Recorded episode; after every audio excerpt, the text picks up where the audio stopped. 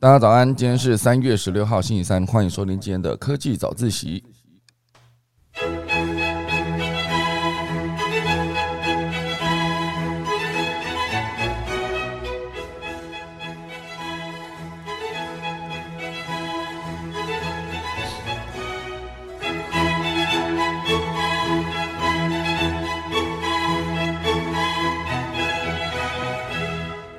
好的，今天科技早起为各位带来几则消息哦，都是来自台湾的消息。第一则是中华职棒第一章哦，那个乐天桃园推出了乐天女孩的 NFT。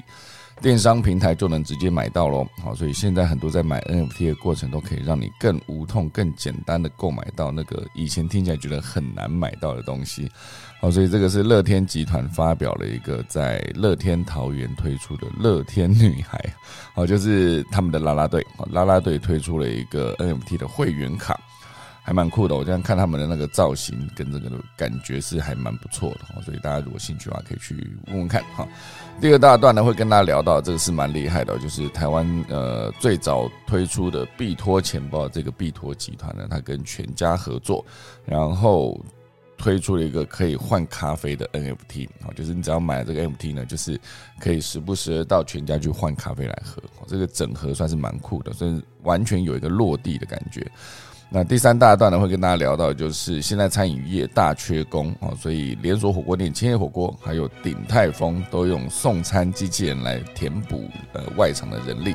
好，这件事蛮酷的，等下来跟大家分享。大家钟声之后就要开始今天的科技早自习喽。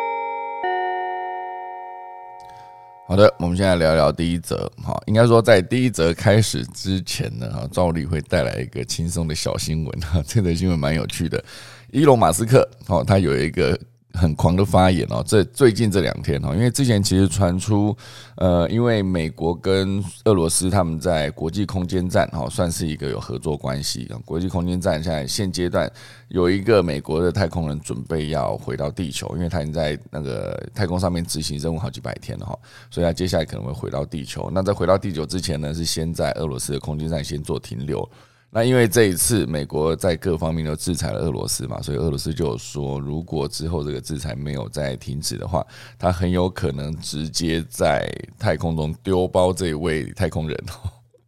哦，这个说法是蛮蛮蛮蛮狠哈，就是蛮无情的。虽然这个太空人他其实呃，这个这个事情好像是 呛到，可恶。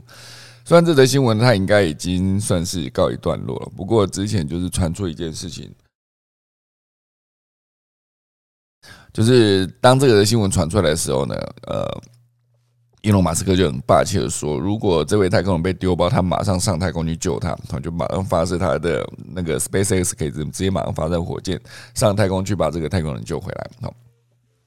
这则新闻我不知道后续到底做了什么，我来我来查一下。呃，因为我今天原本想要讲伊隆马斯克，不是说要讲这件事情哦，就是呃，还有另外一件事情，就是伊隆马斯克说他其实想要跟普丁单挑，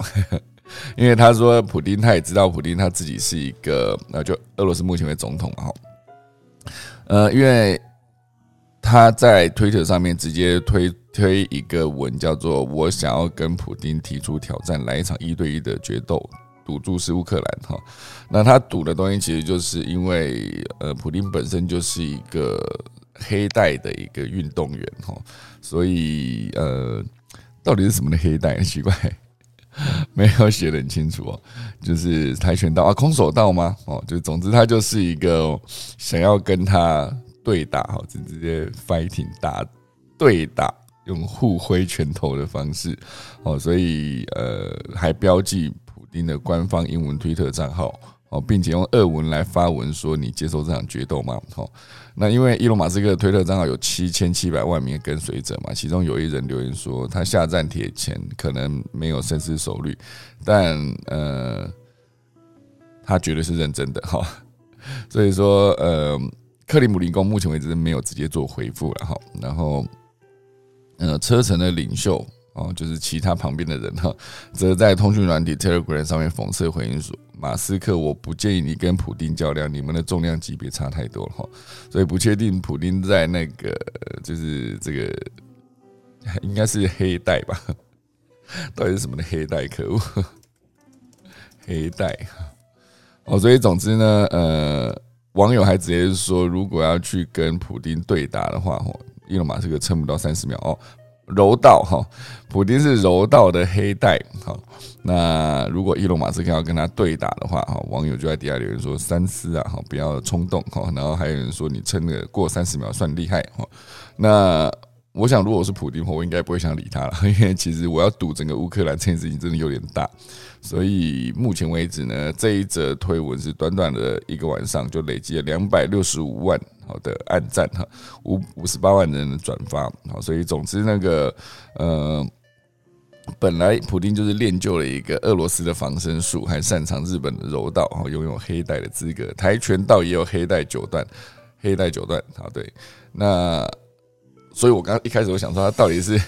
柔道还是跆拳道，原来他两个都是哦，非常的厉害，所以很多人就担心说伊隆马斯克会不会直的进来横的出去哈。很多人劝他不要冲动哈，就是不要以单挑的这个形式，然后来直接那个那个跟跟普丁做这么冲动的一个行为哈。所以总之呢，这件事情是一个呃，OK 好，这边还有另外一则，就是我刚提到的哈，呃，英国《每日镜报》和《每日邮报》之前就有报道，美国国家航太暨太空总署的太空人有一位叫做范德海哈。原本预定本月底会跟两名俄罗斯太空人一同搭乘俄罗斯的联合号太空船，从国际太空站返回地球。然而，俄罗斯的太空总署就有表示哦，就是。可能想要丢包这位范德海来抗议美国制裁俄罗斯，但伊隆马斯克随即表示哦，如果俄方要是胆敢把人丢在太空，他愿意派出 SpaceX 的火箭营救这个范德海这位太空人。好，不过 NASA 是有表示相信范德海会安然返回地球。好，所以严格说起来，他们应该是三月底，好，三月底会回来地球。那目前为止呢，还在看后续，就是看俄罗斯是否真的会去把人丢包在太空啊。如果真的会的话，那伊隆马斯克说我去救，哈，霸气的回复说我去救。这个其实现在好像伊隆马斯克的呃 Twitter 上面其实蛮精彩的哈，因为他毕竟本身追随者现在又变成七千八百万哦，刚突破七千八百万，昨天应该是七千七百万多哦，所以那个伊隆马斯克就是直接发文想要跟呃。普丁对打，哦，那放了一张照片，就是普丁骑了一头熊哦，非常的帅气，骑了一头。一般人骑个马，骑个 骑个骆驼就很厉害了，他骑个熊，这个熊是蛮壮的一个哦。哦，所以总之呢，这就是伊隆马斯克的整个回复。哦，他就说他想要跟普丁单挑的同时呢，哦，他也讲到说，如果俄罗斯人把美国太空人丢包在宇宙的话，丢丢丢包在外太空的话，他就会马上开他 SpaceX 去救他。哦，好帅！我觉得手下有一个 随时可以发射的火箭，就可以直接讲说好，我去救这样。我，这真的是蛮帅的一件事情。哦，因为马斯克其实做了好多，我觉得他的推特蛮。蛮丰富的哈，每一则的回复都非常的热络啊，不管是转推还是分享，还是按赞，还是留言，其实都非常的热络，互动率算是非常非常的高，所以可以算是他底下真的都是他的铁粉。我觉得有机会其实可以去看一下，就是伊隆马斯克的整个的 Twitter，感觉开启人生的另外一扇大门哦，因为底里面还有很多关于他转推 SpaceX 的相关消息。还有他的特斯拉的消息，还有还有他的那个 Solar City 啊，现在应该已经不叫 Solar City，了就是他之前做的那个太阳能啊，就是针对能源的这件事情哈的一个公司哦。那总之他的公司底下都非常的酷哦，所以而且他发文的频率也算蛮密集的哦，所以大家如果有兴趣的话，可以去看一下伊隆马斯克的 Twitter 哈。好，那我们现在正式来进入到今天的第一则了哈。第一则讲到的就是一个台湾职棒哈，应该说中华职棒推出的第一张呃 NFT 哦，就是乐天桃园推出的乐天女孩 NFT，在它的电商平台就可以直接买到。好，那目前为止当然就是元宇宙这个或者 NFT 的话题，就是算是非常的夯嘛。那日本的乐天集团也发表了乐天 Net 哈，乐天 Net 服务，并公布首波发行项目后，台湾乐天市场今年也宣布，应该算昨天宣布，携手乐天桃园啊的这个球队棒球队，与 Ace 王牌虚拟货币交易所哦推出限量的乐天桃园 NFT，成为台湾史上第一张中华职棒的 NFT 哦，所以在消费者可以在乐天市场就可以。呃的便利购得 NFT，我觉得你买的过程不会太复杂，然后就可以直接大家可以上去试试看。那三月十八号首波推出的乐天女孩 NFT 卡，就会采用一个特殊旋转魔方设计，还有趣味盲盒的空投，以及尊荣赋能的计划，让喜爱乐天女孩跟乐天桃园的球迷呢，能够疯抢收集。好，讲到这个乐天女孩，呃，她其实前身算是 Lami Girls 吧，应该是这样讲。因为之前乐天这个桃园队，然后他在被呃乐天集团收购之前，他就是 Lami Go 的这个旗下的一个球队。哦，之前是叫 Lami Girls 啊，Lamigo 的 Monkeys 哈，就是他们的球队名称。乐天啊，应该说是 Lami Go 桃园。那最早他其实是在高雄，他的主场原本在高雄哈，原本这个。呃，他应该是叫拉纽熊吧，原本最早叫拉纽熊，在高雄这样子，然后他的主场在澄清湖，那后来他就是整个在经营的过程中，就是决定转向，然后就是北上，直接到桃园，然后把把在桃园青浦，就是桃园高铁站旁边的这个桃园的棒球场，直接整个包下来，然后完全重新改造，变成一个全主场。那这个球队算是经营在地球迷也是非常非常的用心啊。那每次讲到这个乐天，应该说也不能讲乐天，讲到这个拉米狗哈，他在经营球队的时候，都可以再带到这个小的故事。我觉得那时候大家在思考说如何增加球迷的时候，这我好像之前也提过几次哈，就是大家每一个球队都在思考，因为那时候有中华职棒有四个球队嘛，其实到现在也是只有五个球队而已。在那个时候只有四个球队的时候，如果你是一个球队的经营管理者，你想要增加球迷，其实你有两种方法。一种方法呢，当然就是直接把球迷从别队挖过来，好。那另外一种当然就是在本来不是球迷的人，让他想办法进你的球场。最终他们决定就是，如果你去把别队的球迷挖过来，整体的球迷数量其实没有增加的，那其实也不算是一个完全的好事。哦，所以用这种方式，其实当然除了你可以把别队的球员挖角过来，哈，就算是交易过来之后，那本来喜欢这个球员的，可能就会跟着过来你这个球队，哦，有可能会做这件事情。那当然这个相对比较慢嘛，所以他们最终就决定，我们一定要找到原本不看球的人。哦，如果有一堆原本不看球的，你把他想办法吸引到这个球球场来的话，那整体的球迷数量才会增加。好，所以他们做了这个决定之后呢，他们就认真的去研究。到底什么才是呃他们真正的对手？哈，就如果他真的要把其他的球呃其他的民众转变成他会进场看球的球迷的话，哦，所以他们最终定义了他们的对手，并不是其他三队，啊，他们的对手是位在桃园中立地区的大卖场。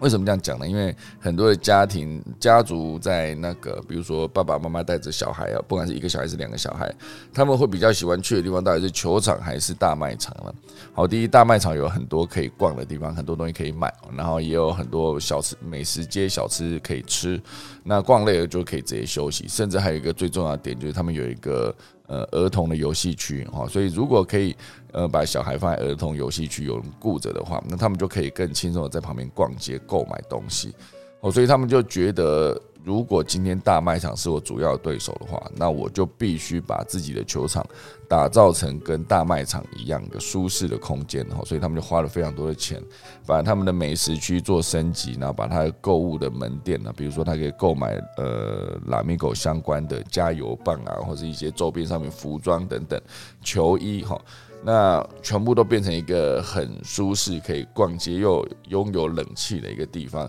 甚至他们也直接打造了一个儿童游戏区，哈，就是为了直接把会去那个大卖场逛街的这些家人们呢，会一路把他们从大卖场或是从这些购物中心直接拉到球场来。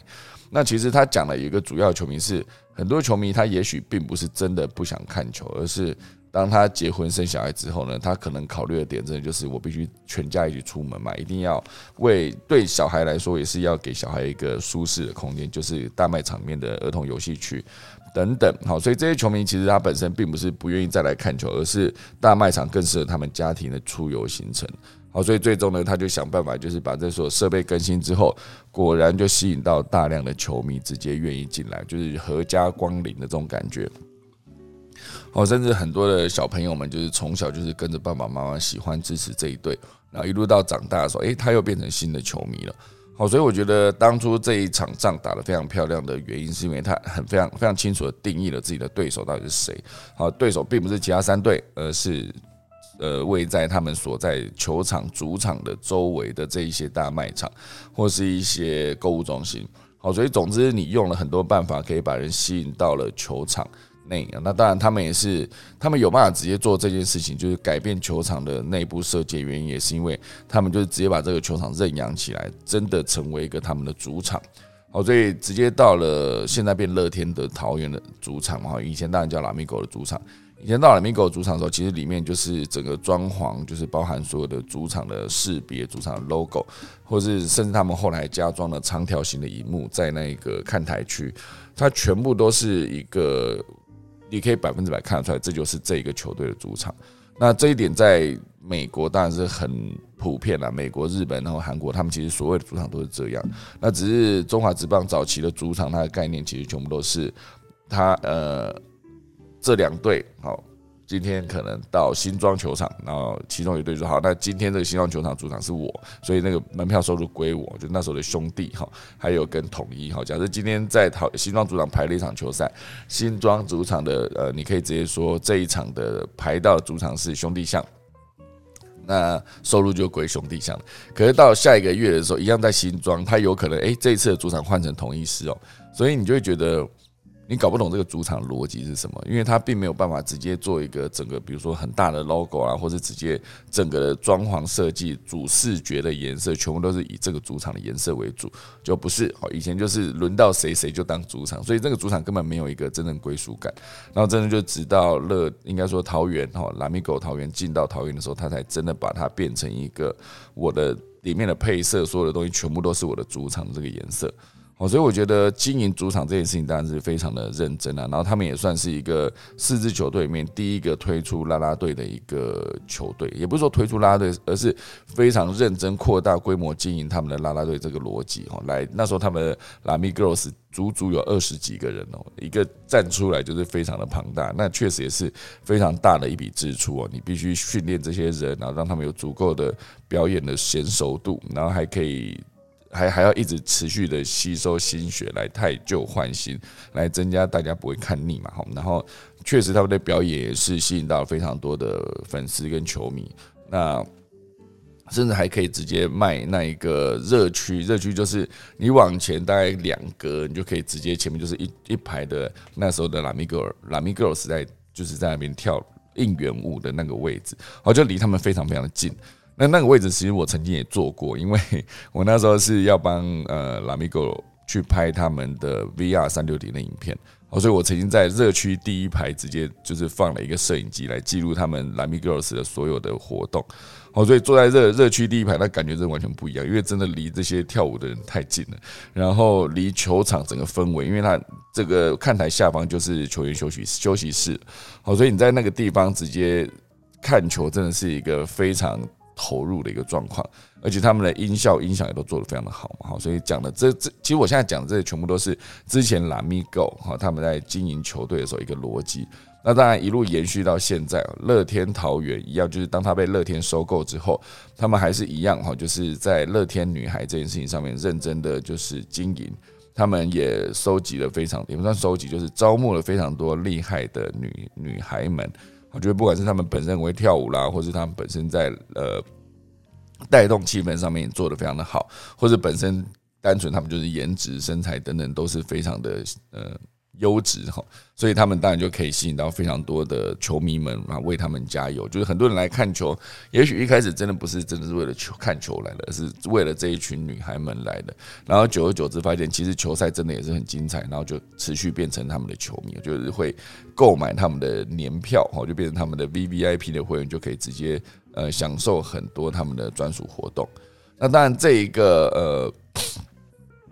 乐天的乐天 Girls 推出这个 NFT 呢，它不仅仅是台湾职棒运动第一次发行 NFT，更是开创运动元宇宙的世界。好，那个元宇宙很酷，是元宇宙，大家知道元宇宙的元是一元、两元、元嘛。好，不过以这一个乐天合作的那个，因为它毕竟现在叫乐天桃园嘛，他就说也是桃开启了运动的元宇宙，桃园哈猿猴的元元宇宙的世界。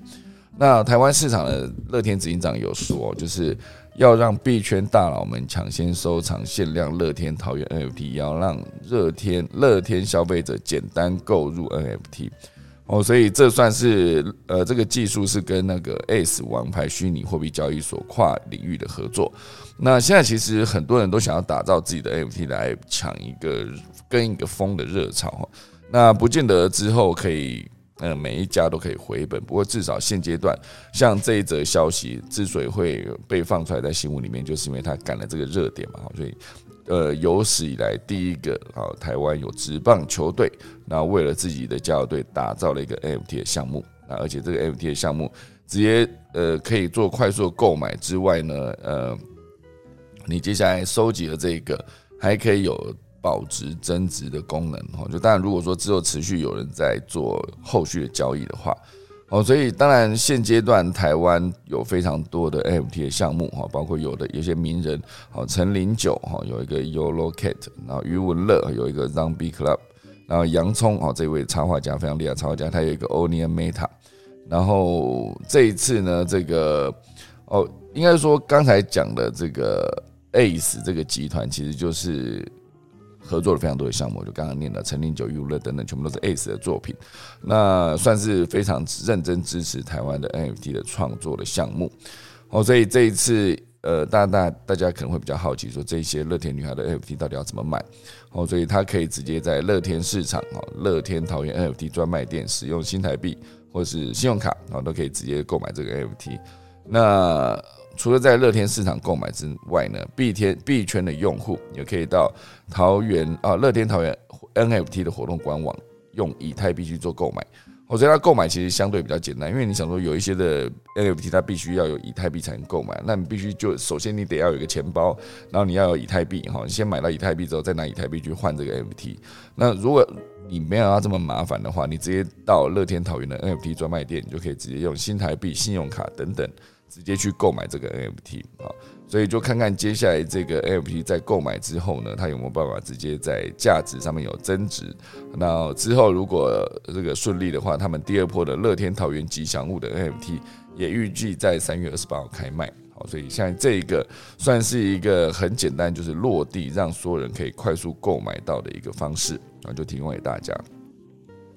好，所以现阶段当然讲到元宇宙，其实有非常多的呃。愿意加入元宇宙领域的人，哈，像比如说这边有另外一则数位时代的报道提到说，前迪士尼的执行长，哈，他也投入了元宇宙，加入一个新创公司，新创公司哈叫做 Genius，哈，要打造虚拟人物的生态系，很酷。这位罗伯特艾格去年离开了迪士尼，哈，那近日就是看好元宇宙跟 Web 三的发展，哈，宣布加入打造虚拟头像的公司，叫做 Genius Inc，哈。就是他们的打造元宇宙跟 Web 三的一个公司，因为这个艾格很酷，他其实是从二零零五年就担任迪士尼的执行长，长达十五年哈，一路到二零二零年他才退休哈，在为这个期间，他着重迪士尼在串流媒体跟扩增实境的发展，哦，所以他不仅投资了巨资提升技术，更于二零零七年就斥资七十亿美元并购皮克斯。哦，所以他其实很多的决策在他的任内做出来，就是后来回头去看，他其实就是一个对的方向。比如说并购皮克斯这个这个呃行为哦，这个决定。哦，所以当然这个他现阶段在二零二零年他就离职之后呢，他现在就是看好一个 NFT 跟后续的元宇宙的发展。哦，所以他就加入了这间公司，叫做 Genius 哈，就是二零一七年成立的公司。这间公司做的事情呢，是推出一个 A P P，可以让用户创建自己的三 D 卡通版本的虚拟人像，并使用在社群媒体中。好，那当然，这个 Genius 也希望在艾格加入之后呢，借助他在内容产业丰富的经验，将 Genius 打造成一个虚拟人物的生态系统。那用户不仅能够在其中将时尚设计数位化，也可以透过区块链的技术推出 N F T 的作品。然后让所有人在虚拟场景中去做使用，好，所以像它整个开发的过程中，目前为止它的合作人物包括贾斯汀·比伯哈，还有卡蒂 B 哈，那还有尚恩·曼德斯哈，这这一些厉害的人物哈，贾斯汀已经贾斯汀·比伯已经够厉害了哈，那而且他也曾经跟 GUCCI 等品牌合作开发数位产品，并推出包括服装、鞋子、帽子、背包等等的数位配件的 NFT 的市场。让所有的虚拟人物呢，可以穿搭品牌制作的数位配件。好，所以你可以思考一下，未来你自己在数位上面有一个分身的，在元宇宙有一个你自己的模样的，你可以花很多时间去捏那个脸。好，所谓的捏脸，就是你可以直接透过这种套版软体，把任何一个虚拟的人物，然后做出一个长得跟你很像的一个人物。好，就是捏脸，大概就这个过程。你你自己观看，你在看镜子的时候，发现，哎，我自己的眉毛可能是很很浓，或者很淡，或者是很粗，或者很细啊。眼睛有多大多小，然后鼻子、嘴巴，你可以其实想办法透过这个调整，很细部的调整，那参数都可以动嘛。不管是你的头发发型，还是你身上的衣服，或者是你身高比例，然后体体态的胖瘦，全部都可以做调整。哦，所以当你在调整的过程中，就可以做出一个跟自己很像的一个阿凡达人物哈，就代替你在虚拟世界的一个人物。那这个人物之所以存在，你就必须要让他，比如说你可以买一些好的衣服让这个人穿。好，就以后那就可能会变成一个你有机会卖数位虚拟世界的配件哈，比如说像这个 GUCCI，它就推出了一些鞋子、服装、背包等等的数位配件。你就可以直接把这配件买到手之后呢，直接加在自己的虚拟人物上面。好，所以这整个开发的过程算是一个蛮有趣，而且又蛮有办法直接做后续变现的一个方式。好，所以我觉得这个大家真的是可以仔细思考一下。好，就在元宇宙这个时代里面，你到底会有哪些东西是可以做变现跟后续的发展的？那当然，好，这里还有另外一则消息，就是。呃，有一篇文章写到，是美国创投家马修·鲍尔在文章提到的元宇宙的七大核心要素。那这边可以快速的带一次给大家听哦，就是七大核心要素包括呃硬体、虚拟平台、内容服务跟资产啊。应该说，第一个是硬体，第二个是虚拟平台，第三个是内容服务跟资产，第四个是可交换工具与标准，然后。第五个是支付，第六个是运算，第七个是连接。好，所以这几个部分就是你可以把这整个都做一个理解之后呢，你就会知道说元宇宙的其他核心要素是这一些，而且可以透过每一个环节都可以做优化，你就可以让之后的元宇宙可以越跑越顺。哦，就是这边的使用者行为就是透过这七个核心要素，哈，不断发展变化的消费者跟商业行为。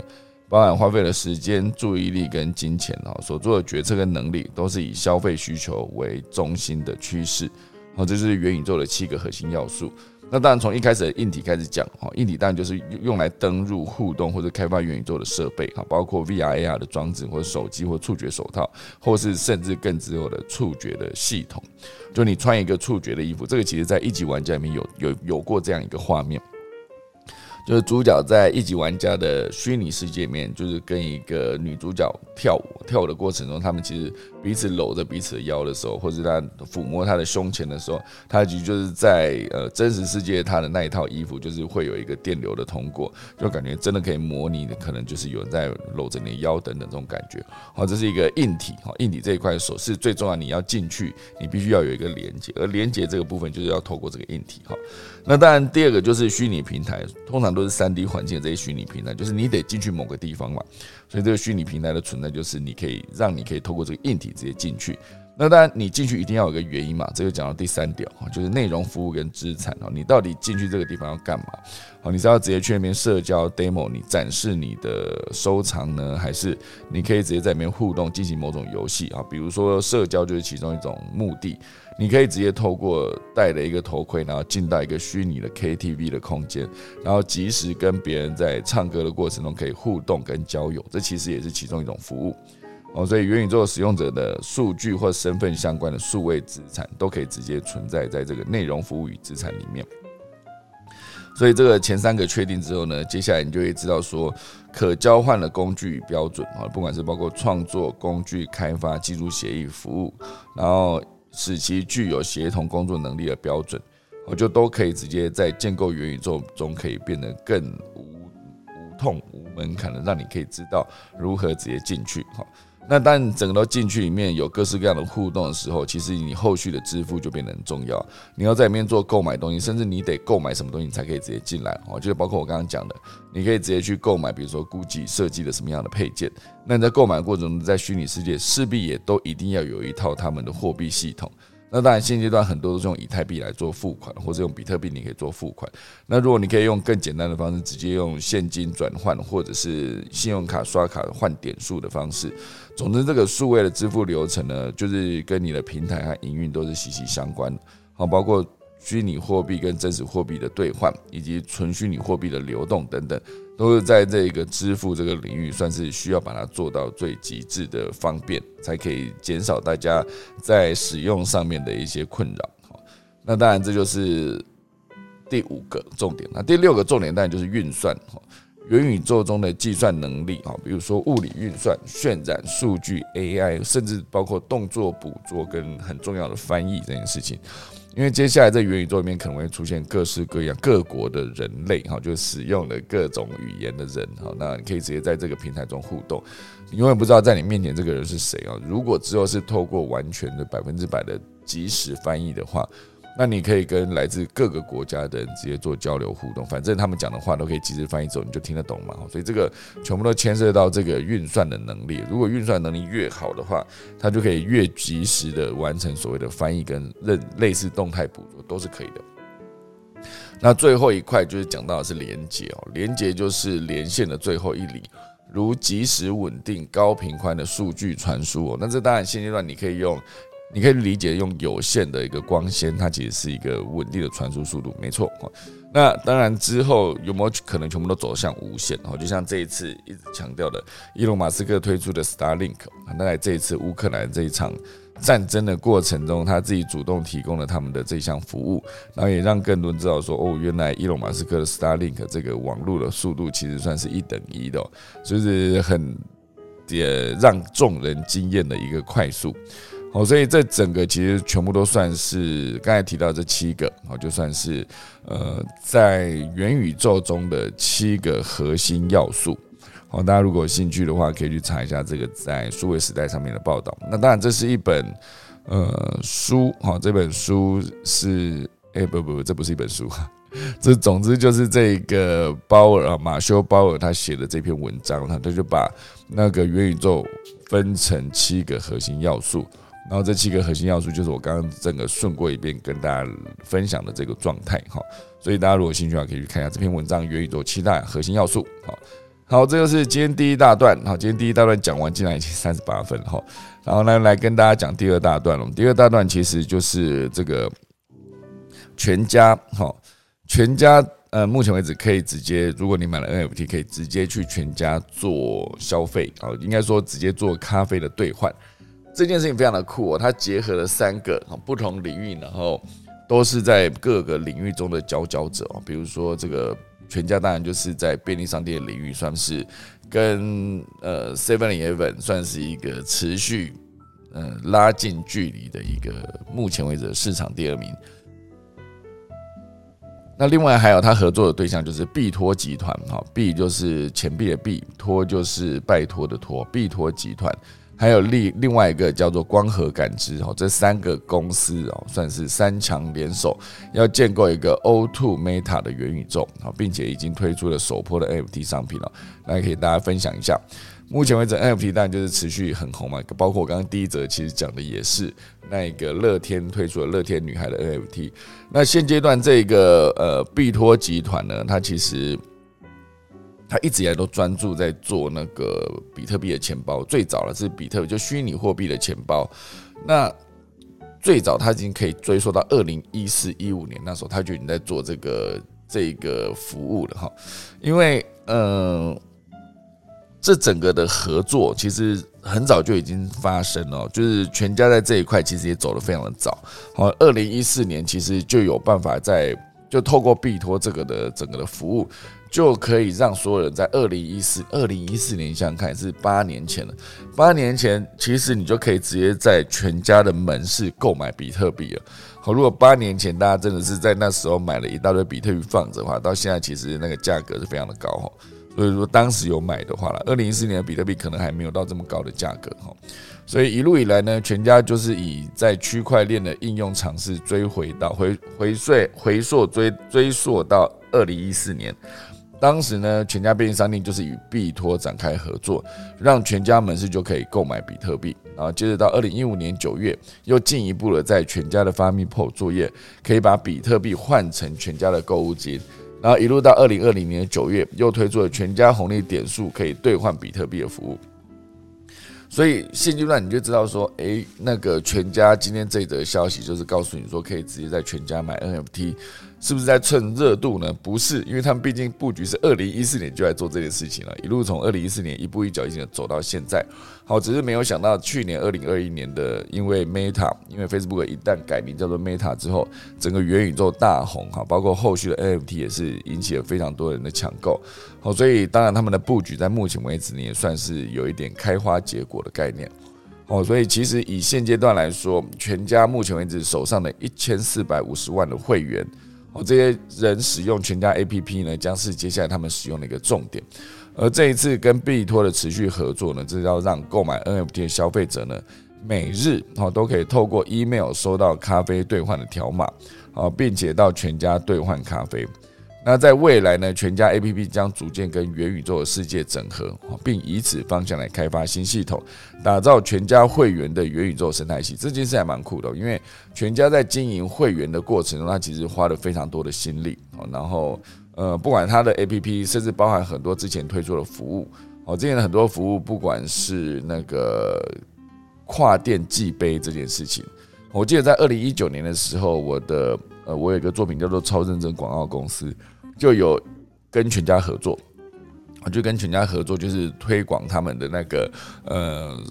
用手机 APP 在全家可以做到的各种服务。包括跨店机杯，其实也是一个可以快速的让所有人知道说，使用全家的 APP，你有很多的优势哦，就是可以快速的上手之外，还可以很方便的，比如说你可以一次大量购买所有的咖啡，就你价格就比较便宜嘛。好，假设你一杯五十块，你一次买一百杯，你可能每一杯价格都降到三十五块或者四十块之类，这是举例哈，就你可以比较便宜。那你一次买了这么多之后，你要干嘛呢？你可以直接用这个 APP 直接快速的寄给你的朋友，那。那个寄一个可能是一个条码，然后你朋友收到条码之后，他就可以直接拿这个条码直接去全家，就可以换一杯咖啡，就他就可以拿去喝。好，这其实就非常方便。这背后的技术整个需要非常多的努力哦，就是才可以完成。所以全家在整个的呃，不管是它的经营，或者很多时候想的点子，甚至是二零一八年还是二零一七年，总之就是其中有一年，因为一只双麒麟就把在当年直接把全呃 Seven Eleven 打到不成人形了，趴到地上。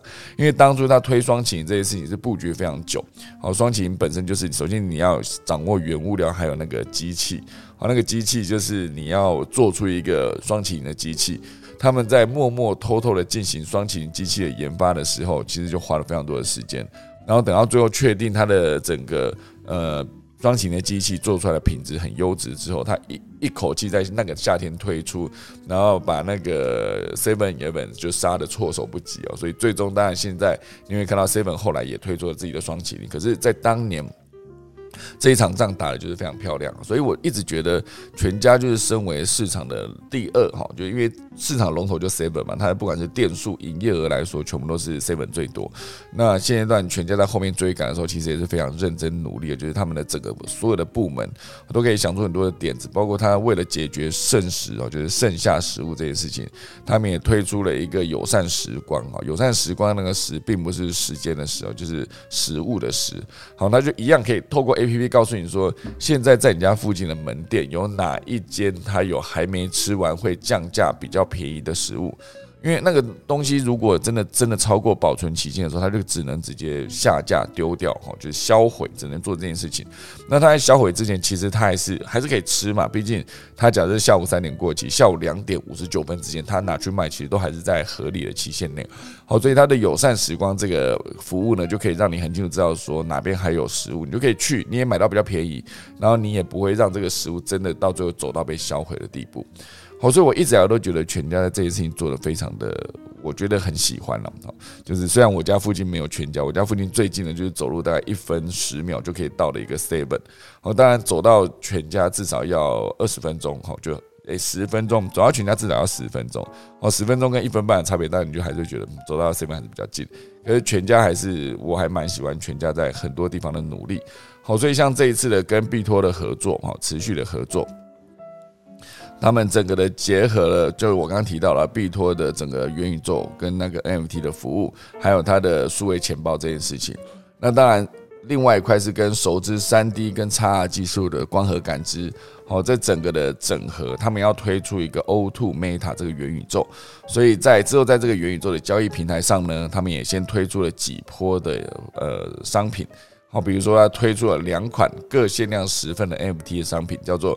狐狸欢喜跟狐狸快乐 听起来真的很喜气哈，就是狐狸欢喜跟狐狸快乐这两件哈，就是 NFT。那狐狸欢喜它的售价是三一五颗狗狗币哈，约合台币一零二六元哈，可以连续三十天在全家便利商店兑换美式咖啡啊，这是欢喜嘛哈，欢喜三一五颗狗狗币。如果你要在加码，变成可能想要买狐狸快乐、狐狸快乐，它的。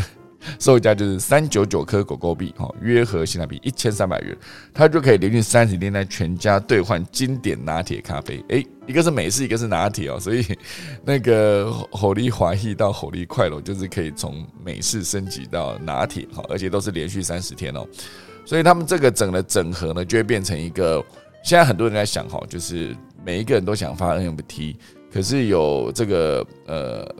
呃，必托的执行长他正光泰好，Titan 他就有说，呃，目前为止有三大关键痛点待解决哦，一个就是 Web 二好的居民不得其门而入，第二就是进入门槛高啊，第三就是与现实世界脱钩好，所以他就有提到说，未来不是 Web 二跟 Web 三的抉择，而是一个融合的生活体验，好，就是像是元宇宙世界这种 Web 三的概念，它如果真的要跟产业的现况结合呢，它也必须把那个线下这件事情做一个整合。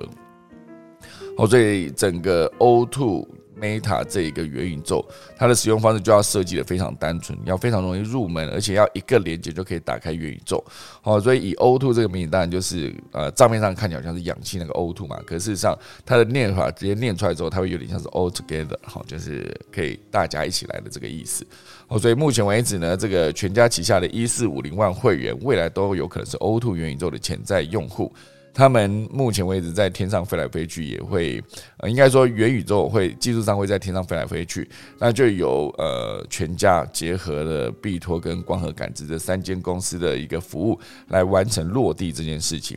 好，所以全家目前为止在全台湾有四千间的店铺，哦，就可以以生活刚需的场景提供用户虚实整合的体验。好，所以听起来是蛮令人期待的。我觉得期待的感觉就是。现在是七点四十八嘛，我等下呃十点我就会直接跑到。避托的办公室跟他聊后续可能可以合作的一个机会，因为我觉得他在打造元宇宙的过程中，刚才提到嘛，元宇宙的其他要素、内容跟服务其实也是重要的一点。我觉得其实我之前就一直在思考说，在元宇宙这一块或者在 NFT 这一块，以我目前为止的能力，比如说内容制作或者故事剧本的编写跟前期的企划，甚至是我目前拥有的这个 IP 空间忙什么，它到底在整个 NFT 的过程中，或者在元宇宙的世界中，我可以做一些什么？好，就是以内容制作产值这件事情，然是我目前为止擅长的。那之前一直 忘记啊，就是其实我跟这个。必托的执行长也算是二零一四年就认识到现在，这中间其实应该说，我认识不管是 VR、AR 或是这样子做虚拟货币支付的整个的新科技领域的很多的厉害的角色。那前阵子应该就是一直在忙着自己内容创作嘛，就做了那个店长忙什么之外，那很多要进行的计划就是一直在。前期的计划，然后就会忘记很多啊！原来我跟这个人这么熟，所以有问题一个可以马上找到这个业界最顶尖的人，就是去做咨询哈。所以等一下十点的时候，我就可以直接带着我的电脑，然后直接去跟这位老朋友好好的见面聊一下，我就可以呃，也许我把今天聊的内容可可能在可公开的资讯范围内，明年可以再做一个分享，就是至少我可以更清楚知道说未来在这一个领域里面。这一间这个顶尖的公司，他们有什么样的后期的计划？呃，然后可以如何去做执行，以及如果一旦成真之后，可以对所有的消费者或使用者们能够带来什么样的方便的体验？哦，这其实全部都是可以做到的事情。哦，所以我觉得，呃，这一次这个合作其实蛮令人期待的。就是毕竟他可以很简单的告诉你说，你不用。弄什么很麻烦的？你巷口的便利商店就可以完成这件事情，就是呃全家他可以做这件事情。好，好，那这个是今天第二大段了，就讲完就已经七点五十分了哈。其实我今天收集了好多跟行销相关的内容哈，包括这边其实还有一个，呃，高通有一个 AR 眼镜哦，那那个全球智慧眼镜的下一步，目前为止他们就在思考，呃，全球眼镜的下一步到底会在哪边？哦，所以这个其实也算是一个很长的专访，就在讨论说，如果只有有一个智慧眼镜，它的供电方面，以及它上面的内容提供方面，以及它的网络连接方面，因为毕竟一个眼镜它的重量不能太重，那你要在这个眼镜里面直接做到一个。呃，资讯的整合跟传递，然后它的它的电力可以使用多久，然后它的接收器该来自哪里？其实这全部写的都是一个非常细节的关于智慧眼镜的发展。好，所以不管是 AR 还是 VR 的眼镜。其实最终你还是会在很多地方，比如说你需不需要一条线接到眼镜上？如果要，它相对使用就会很麻烦哈。那在现阶段，很多的 VR 的头盔已经不需要线了。以前那个我第一次去戴 HTC 的 Vive 的时候，就发现哇，那三条线整个在加到你的头盔上面的时候是非常的重啊。你这这么非常重的过程中，你在使用的时候其实是蛮不方便的哈。就是这整个的，嗯，我自己使用过的经验。那后来当然我去叉 Space 的时候，使用它的没有头盔的线的时候，觉得嗯，其实已经方便非常的多。而且它的画质也不差，它的运算也不会延迟，所以导致头晕的状况就可以大大的下降。那当然，目前为止这边讲的是一个 AR 眼镜，哈，这个 AR 眼镜如何做得更好？哦，这其实讲的是在台湾有个戏子有一个公司，哈，它不大，它叫做佐真，哈，它目前为止资本额是三点三亿。他却协助高通开发了一个 x R Two 的平台晶片，还推出了自有的 AR 眼镜，然后并受到 Google 的高度重视。好，所以就是用这个角度来切入去聊 AR 眼镜这件事情。哦，其实很多这种目前为止被数位时代、被商业周刊报道的台湾的这些看起来好像没有很红的企业，可事实上他们在技术力上面都是非常的厉害。哈，所以我觉得目前为止在后续的行销啊，还是什么所有的。资料处理这件事情，其实都有很多厉害的厂商可以持续提供你服务。好，这边再快速补充一则消息哦，这个其实跟刚刚的元宇宙没有什么太大关系哦，这是其实是一个公共电视。好，因为目前为止，它的一个外包厂商一个不小心手滑，在他们珍贵的片库里面的资料就遭到误删，损失高达八万笔哦。就公共电视新闻啊，就公视新闻的片库，目前为止就是严重的缺缺失哈，出了一个严重的错误，包括公视新闻部、客家电视台五年多来四十二万多笔的新闻资料，遭到外包厂商哈误删了，一不小心所有东西都不见了哈，所以这个五年来四十二万多笔的资料删除之后，毁损的资料大概十万笔，目前为止呢，已经呃寻回两万笔，还有八万笔是遗失的状态。好，所以包括公司新闻部、客家电视台、公司台语台，哈，还有这几个呃新闻的部分，全部都受到了这个影响。二零一六年到二零二一年间，部分新闻的资料全部消失了，但影音节目的资料未受到影响。好，就是目前为止，这个大量资料是被不小心删除这件事情。好，其实现在以后我觉得这个资料一定是越来越会受到重视。现阶段应该很多人在重视，因为资料的累积跟整理，它其实如果你之后后续有拿出来用的话，它其实就是一个非常珍贵的资产。如果你有用，知道怎么用的话，可如果说你在资料的保存，你资料保存还包括你必须存在哪，以及你的资料你必须要给它明确的档案位置跟名称。才可以做好搜寻。就比如说你在 key 资料进去，你在保存资料过程中，你可以如何透过比如说你贴标签哦，说标签可能是关键字，你可能在那个档案的前面，就比如说你要设定各式各样的关键字，它是新闻片段呢，还是某某节目，还是里面有包含什么样的内容呢？内容的关键字啊，比如说呃谋杀案的啦，比如说民生涨价类的啊，比如说新科技类的。那你到时候可以透过这个资料的搜寻呢，就可以找到你要的档案。因为毕竟四十二万笔不是随便找就找得到的。如果你没有认真的去做分类跟归档的话，那尤其现在所有的资料都是存在在数位的，日，大家常常会有发现这种状况，就是我把我的资料备份在硬碟里面，就哎好死不死我的硬碟毁了哈，就硬碟坏掉。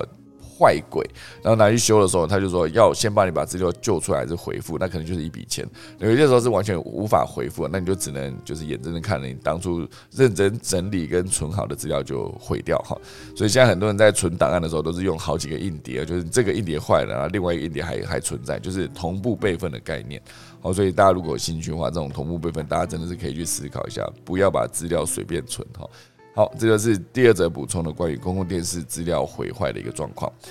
好，今天第三大段，好，就是鼎泰丰或者千叶火锅用送餐机器人来填补外场送餐的人力。那这件事情我觉得蛮酷的，因为现阶段台湾的餐饮业面临了大缺工。某种程度上来说，大缺工也是 Uber E 跟那个 f o o Panda 哦，也确实是因为你在外场外场当服务生，你就固定在那边，然后上班时间也是固定的，你没办法自己决定什么时候要上班，而且更严格的说起来，你在卖你在餐厅就是担任外场的服务生，你的收入哈，你的薪水竟然没有比 Uber E 或者 f o o Panda 高，那你当然就会直接离开原本固定在这边的工作。因为你可以自己在决定你什么时候要去接单的时候，你就自己有去跑，你就有钱嘛。如果你今天心情好，你就多跑几单，你就可以赚比较多钱。那这样当然不会有太多人会愿意来到传统的餐厅去做服务哈。所以这件事情大缺工的事情，目前为止在鼎泰丰、在竹间、在千叶火锅等等，他们全部都有面临这个问题。其实不止他们了，很多的品牌都越面临了这个问题。那缺工的时候怎么办？你外场需要有人送餐啊，那。二零二二年的春天，走进一零一的鼎泰丰或者知名的连锁火锅竹间或千叶，你就会碰到机器人来代位跟送餐哈，仿佛某种未来的科科幻片。那这其实就是一个资深的餐饮顾问，叫做林刚宇，他有提到哈，他非常看好未来餐饮机器人的服务哈，尤其目前已经是市面上导入的十倍哈。他手握了四千个餐饮品牌的资深型呃餐饮顾问，好就有提到，为什么餐饮业目前为止在发生一个状况，就是大家都要用机器人，因为餐饮业的流动率真的太高了，而且后疫情时代增材很困难，所以既然它流动率这么高，而且它做的也是固定的事情，假如它火锅的概念就是你今天点餐了，点餐可能可以直接用按按那个平板或者按一个菜单，然后点完餐之后呢，那个。厨房还是可以帮你整理嘛，就比如说帮你切肉、帮你整理菜盘等等。以火锅来看，那你真的要送到那个餐桌旁边的时候，其实这一段路它的，你可以说它服务门槛高嘛，好像也还好，就是把它运过去而已。那顶多就是外场如果真的有真人的服务生的时候，它可以解决一些感觉让你服务更有人的温度的概念。可如果只是把餐送过去这个行为，严格说起来，用机器人取代是差不多的哈，就是没有太严重，没有太落差，没有太大。所以目前为止，千叶集团他们就 在一个人力短缺跟应征的困难这两个双重的原因催化下，他们就耗资上千万，在二零二二年的二月，在旗下的四家千叶火锅跟呃五家意式餐厅阳光皇后这九个门店导入了机器人，负责代位送餐跟推销。好，所以这算是一个看好科技化的未来趋势。而且机器有几个好处，就是体力好、力气大，它可以一直送很多嘛。哈，竹间也有一个机器人。然后一零一也有一个机器人，而且甚至它上面的机器人上面的平板，你还可以直接跟它做互动。你可以按按它上面的那一些菜单之外，他们还可以有一些主桌推销鳗鱼，而且成功率有达到四成了。就他身呃身上可以有一个简单的货架，那货架就可以直接把菜放在上面。然后他走到你身边的时候，他可以告诉你说：“哎，你要不要来一块鳗鱼？” 如果你今天真的觉得哎，你这个机器人服务还不错的话，那就可以直接去做购买那个，那他就推销成功了，他就硬生生的多卖了一盘鳗鱼到这个客人的手上。哦，所以我觉得这件事情是蛮酷的，就是。你减少了人力的需求，然后降低了成本。当然前期的开发还是存在，不过一旦它上线之后，这个送餐的机器人它的管理相对会比真人轻松跟简单哈。只要你程式不出错的话，好，所以这就是今天第三大段分享给大家的资讯。好，现在时间来到了五十九分了，快速跟大家分享一下今天农民历。好，今天是二零二二年的三月十六号，好，农历的二二月十四。今天宜很少，祭祀扫射跟筛选，祭祭也很少，叫做寿死。我就这样，寿死是什么？好看不到，可恶！好，今天总之就是你不要去祭祀，也不要去打扫的房屋，也不要大扫除，也不要把你旁边的墙壁的洞穴塞起来，不要。好，这几个事情都不要去做。好，以上就是今天的科技早自习了，等下先先打了一个下课钟喽。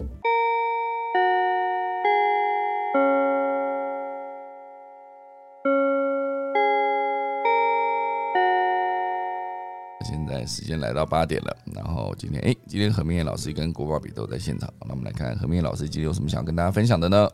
老师早安，哎，秀导早，早早早，看秀导今天好像讲的都是 NFT，对对对对，讲很多，而且我等下跑去 B 托开会，好酷哦，很久没见到这个老朋友了，这真的二零一四年到现在，这中间都很少联络，真是昨天看到新闻，想到马上传讯息给他们，就说好，那我们今天去碰个面，他说好好，就跑去今天。台湾现在应该，我想大部分的人都想拿 NFT 来，我觉得是做行销啦。嗯，所以呃，事实上以这一部分来讲，呃，都是很浅叠化的行为。嗯，不好意思，我要这样讲，就是这种是浅叠化的行为。就是如果你以 NFT 现在就是整体发行来讲，百分之八十几。不是收藏型的，就是这种功能型。嗯，所以其实像现在提的这两个，其实都是功能型的。所谓的功能型，就是你即使变现以后，之后就没价值。嗯，所以没价值这个，其实我觉得会在市场上。当然，你如果是限量，当然是从稀有性，大家还是想要拥有。可是它过了时间，就是没有价值。嗯，那没有价值这个，我觉得是老实说，我觉得是很浅碟化的行为。那其实比较重要是，你在后面要做赋能型的。赋能型的意思就是说，你必须让这个 NFT 真正回到非同质化的一个资产。嗯，那你非同质化的资产，可能就是这种，呃，我们讲说创作者或者 IP 这种内容到文本，就是策展的部分，事实上它是有一个。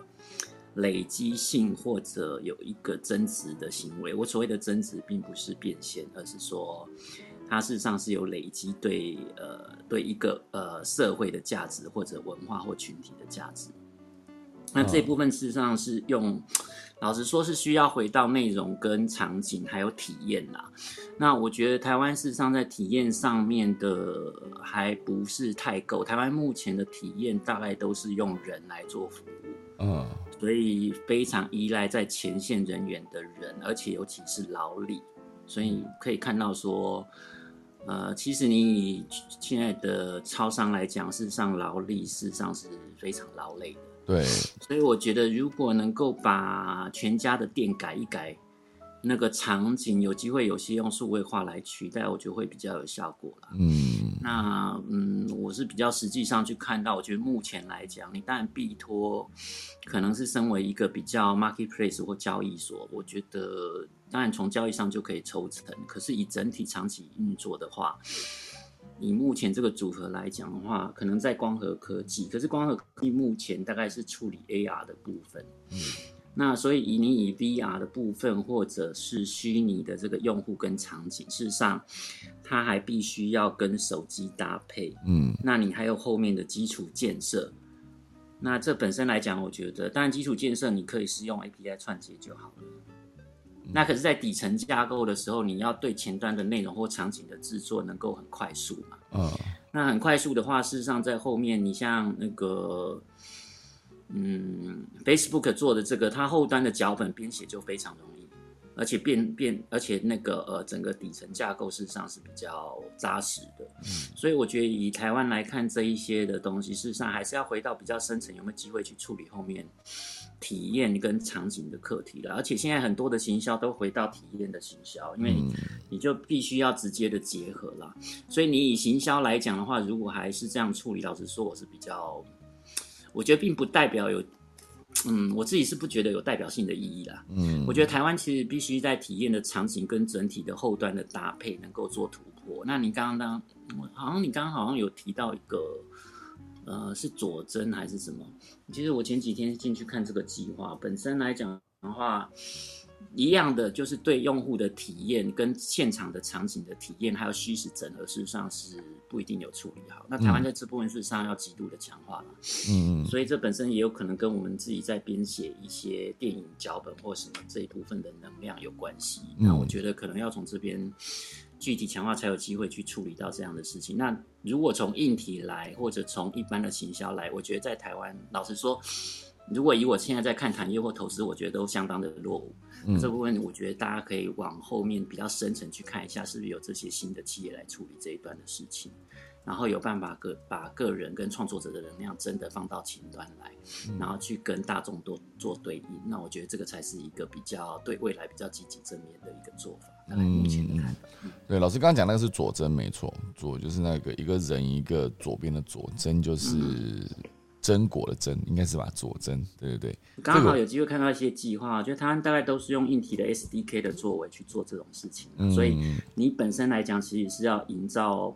我所谓的商业生态系。所以你真正要去做这些事情，都要去想说内容创作者，嗯，或是体验创造者有没有积有没有快速的积极可以快速打造。那你如果都是一个一个专案的行为，事实上在在国外的速度或整体生态系来讲都是非常缓慢的，而且事实上是比较落伍的，所以这一部分整体的观念，我觉得还不存在台湾这个部分，就是说几个大家都认为强强联手，其实老实说，我觉得都是不太强。就是呃，本身来讲，你的强必须是放在你的底层架构、脚本编写。脚本编写以后直接上线，然后可以做体验，然后逐步的快速改进。嗯，而在目前来讲的话，因为这一部分当然还有卡住在那个硬体的部分，嗯，所以呃，整个来讲，我觉得还是有一点比较支离破碎。当然，大家都从自己的优势出发啦，可是从。呃，除了从整合看，大家当然觉得，哎，这很有希望。可是其实它应该是一家企业来发动一个直接处理完一个生态系的做法，这个跟以前的观念不太一样。这个不是生态链，其实它是生态系，就是一个业者他要直接支撑。全部的东西，比如说 Facebook，比如说 Apple，嗯，国外都是这样的做法，所以台湾可能还是得要思考一下，哪一些业者有机会去处理这样全部的一个体验，嗯然后去去能够让大家能够做我们所谓的赋能，直接处理，嗯，这个用户前端的这个场景的行为，我觉得才有机会。那全家这些全家这些公司当然有它的优势，就是它已经有实体的场景，所以它怎么样把部分场景变成真正所谓的。呃，创作者的赋能，我觉得是可以去讨论，可是我不太知道有没有讨论到这一块，因为一般不会去讨论到这一块，大部分都是讨论行销，大概是这样子。了解了解，这是我今天如果去实际会议的时候，我可以来问一下，看他们未来的计划，以及我可以在里面可以扮演什么样的角色，就是不管是内容还是前期的脚本这件事情。现在我看到的叶泽，不好意思打断，OK，秀导，就是。我现在看到台湾的业者，事实上需有这一类技术或什么，大概都很受到传统业者的关注，或者新的业者，因为他想要把 IP 放上去嘛。嗯嗯嗯。所以基本上你可以看到他们非常忙啦，业务也很多，可是都还是偏向行销。嗯。所以这是比较可惜的啦，就是说可能要做好的计划，也不一定有空理，大概是这样子。嗯嗯嗯，没错没错。对，所以至少如果我有机会把我的空警忙什么变成 NFT，虽然它已经过很久，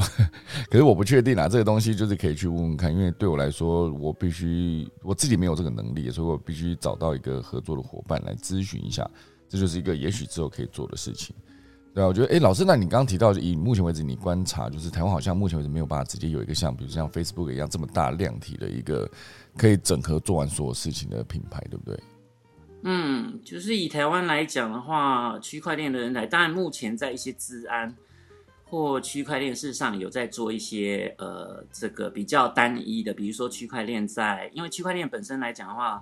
在呃回应的速度目前还是比较缓慢啊，所以它没有办法做及时的回应，除非你要建底层的架构，把这一块加大加快。OK，那可是目前台湾事实上没有人在处理这些事情。那电信业者当然也是从它 traffic 卖频宽而已，嗯，并没有往后去建构这个平台啦。我觉得台湾其实，在 Web 三，老实说还是会被落于在载制的做，呃，就是被国外带动的呃做法，所以这部分我是觉得还是比较可惜的。了解了解。好的，感谢老师的分享。我觉得每次都可以听到你带来第一手的这个，就是包括佐证这件事，你是直接认识这个 这个品牌的。我觉得这件事还蛮酷的，就我自己还不知道。因为其实现在很多厉害的品牌跟企业，曾经都是持续在提供自己的服务，然后就在现在这个时间开花结果，我觉得蛮不错的。好的，感谢老师。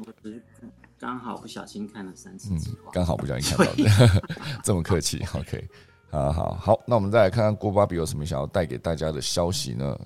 那个国瓦比有在吗？早安，早安，早安。嗯，跟大家分享最近还蛮热门的，有一个消息是一百零六年前沉没的坚忍号，它就是在南极洲被发现，而且因为它是木造船只嘛，到现在的那个保存完保保存保存的完整度还非常高，表示就是不管什么东西冰在冷冻，真的可以放比较久。然后坚忍号它其实是继铁达尼之后就是被发现的大型沉船第二名，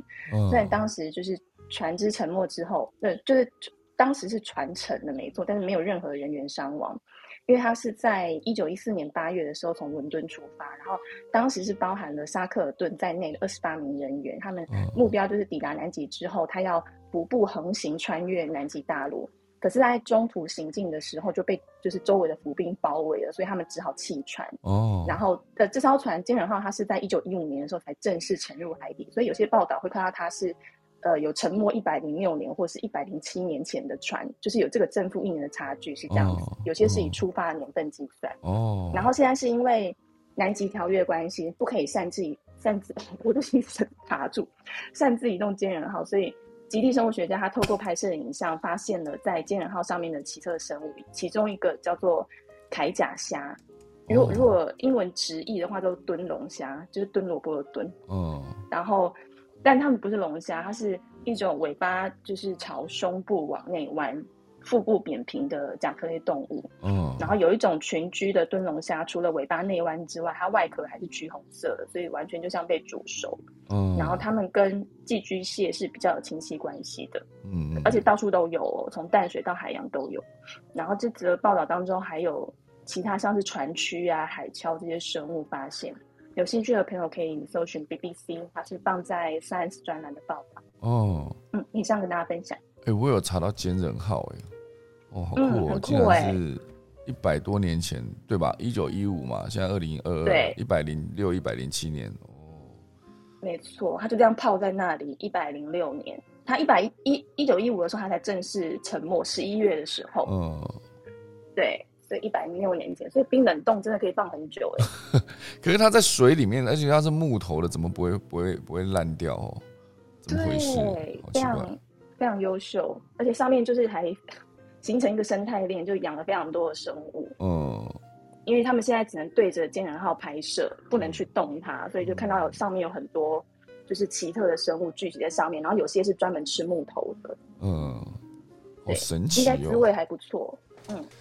可是那时候的船员大概都已经过世完了吧？因为毕竟已经一百多年了，不然它的概念会有点像是，对啊，铁达尼号沉下去之后，然后隔了很久，那个那个那个还在，对，Rose 还在，对对，一时间忘记他的名字。我本来想说那个阿妈，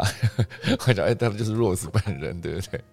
对啊，阿妈是隔壁的，是不是？没错，没错。好的，感谢你带来的坚忍号的消息哦，这这个蛮有趣的，我来查一下，它后续还有什么相关的消息哦，蛮有趣的。好，我们感谢郭芭比啦，那还有谁想要再分享什么的呢？对，每天的八点多哦，就是看大家想分享就可以了，没有也没关系，我们大家就可以直接官方 没声音，官方，然后我们就大家想去听早安新闻的，欢迎前往，好不好？好了，那今天的科技早起就进行到这边喽，就谢谢大家收听，等一下我就现在打下个钟喽。